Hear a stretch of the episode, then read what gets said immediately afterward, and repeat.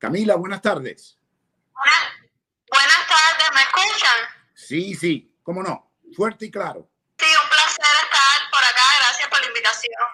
Ok, Camila, mira, en aras de, de, la brevedad, porque sabemos que en cualquier momento la comunicación te la pueden cortar, como te han cortado todo lo demás, te quería preguntar, no tú, que eres una persona informada, que sigues, eh, el, el, cubano de a pie, Albertico y Esperanza, como yo le digo, ¿cómo perciben desde allá la realidad actual de los Estados Unidos y este clima electoral? ¿Cómo, cómo, se, cómo se lee allá?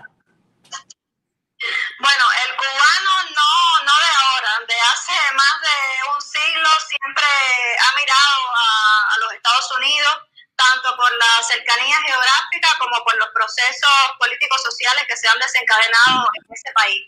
El cubano de a pie, bueno, eh, siempre igual eh, mira a los Estados Unidos, eh, de hecho el exilio cubano mayormente está en los Estados Unidos y el tema de las elecciones, si, si bien por un lado tenemos a esos cubanos que todavía están engañados y es que se debe a que se informan solamente con el Noticiero Nacional de Televisión, eh, también están los otros cubanos que sí, que están, están de acuerdo con que eh, la administración Trump, la, la, administración de los Estados Unidos, continúa presionando a la dictadura de Cuba, porque esa es la manera que tenemos nosotros de alguna manera de prendernos o zafarnos ya de, de este sistema político. Pero también hay que decirlo, que están los otros cubanos que, eh, triste, y discúlpenme si, si alguien se ofende con esto, pero es la realidad, están los cubanos oportunistas que no les interesa si, si Trump o este Trump, Obama, lo, lo que les interesa, o, perdón, si están los republicanos o los demócratas, lo que les interesa es eh, seguir viajando Cuba, digámoslo así, los cubanos del exilio, o que los que están acá en Cuba puedan eh, tener eh, facilidades migratorias y no les interesa para si se tumba o la dictadura. Eso es realidad que, también hay que reconocerlo.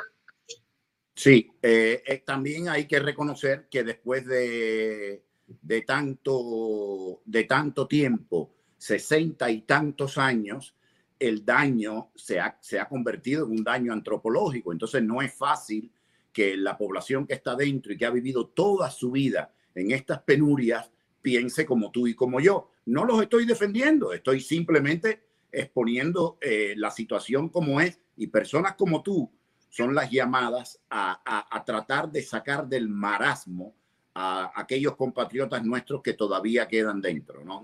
Aunque yo he notado que muchos no dicen nada, pero en el fondo piensan como tú y como yo. ¿eh? Claro, claro, yo, yo desde acá eh, he tenido discusiones con algunas personas porque se creen el cuento de este, del bloqueo, que no es bloqueo, es embargo, pero yo creo que esa realidad está cambiando mucho, sobre todo gracias a las redes sociales. Y eh, por ese mismo daño antropológico, en una ocasión yo tuve, digamos así, un encontronazo con algunas personas que hablaban mal de los Estados Unidos, de Trump y demás. Yo le decía, ¿y qué tú piensas de Díaz Canel? ¿Por qué no me, me, hablas más del presidente de los Estados Unidos y no me dices cuál es tu criterio de Díaz Canel? Pero son cosas que hay que hacer también, forma parte del trabajo educativo, social que hay que ir haciendo, porque es lo que decía, el, el daño antropológico es mucho, pero eso solo lo vamos a poder revertir con educación ciudadana. Ok.